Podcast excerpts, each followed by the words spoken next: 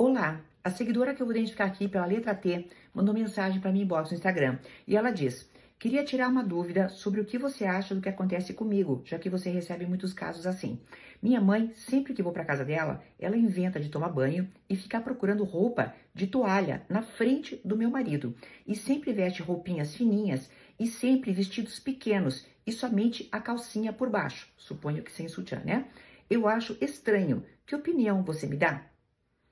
Bem, querida, se a sua mãe está efetivamente tentando seduzir o seu marido, ela é narcisista, né? Porque há determinados vetos sociais que o narcisista adora ultrapassar, né? Para mim é óbvio e claro que uma mãe jamais vai dar em cima do genro. Não existe isso, tá? Não existe. Não, isso. Ai, mas ele é bonito. Não interessa. Não existe mãe dar em cima de genro. Ponto, tá?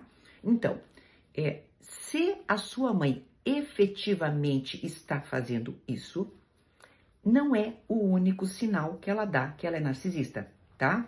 Ela poderá dar sinais, por exemplo, de ser extremamente competitiva com você, de sempre, isso aqui é uma coisa que vem de mais tempo daí, tá?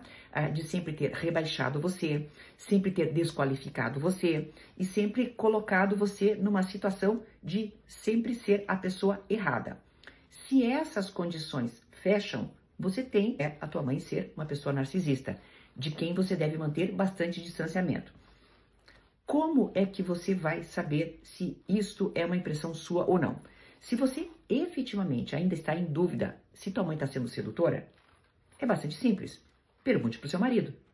Pergunte: o, a minha mãe tem feito coisas? Minha mãe tem te olhado? Essa, você já percebeu que ela usa essas roupas diante de você? O que, que você tem percebido? Pronto. Aí você já tem também uma outra coisa.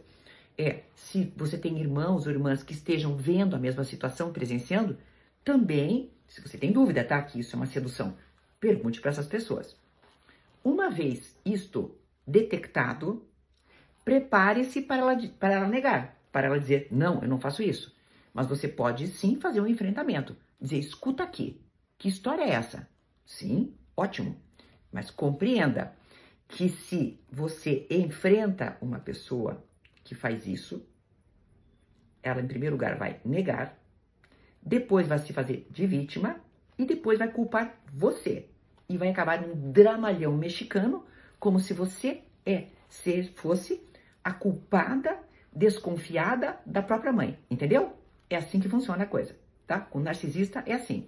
Se você identifica todos esses comportamentos que eu te falei agora, mantenha afastamento da sua mãe, porque ela é uma pessoa perigosa para você.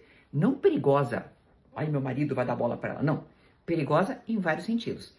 É aí o narcisista, a gente mantém ele longe da nossa vida, com bastante distanciamento, tá bom, querida? Até uma próxima.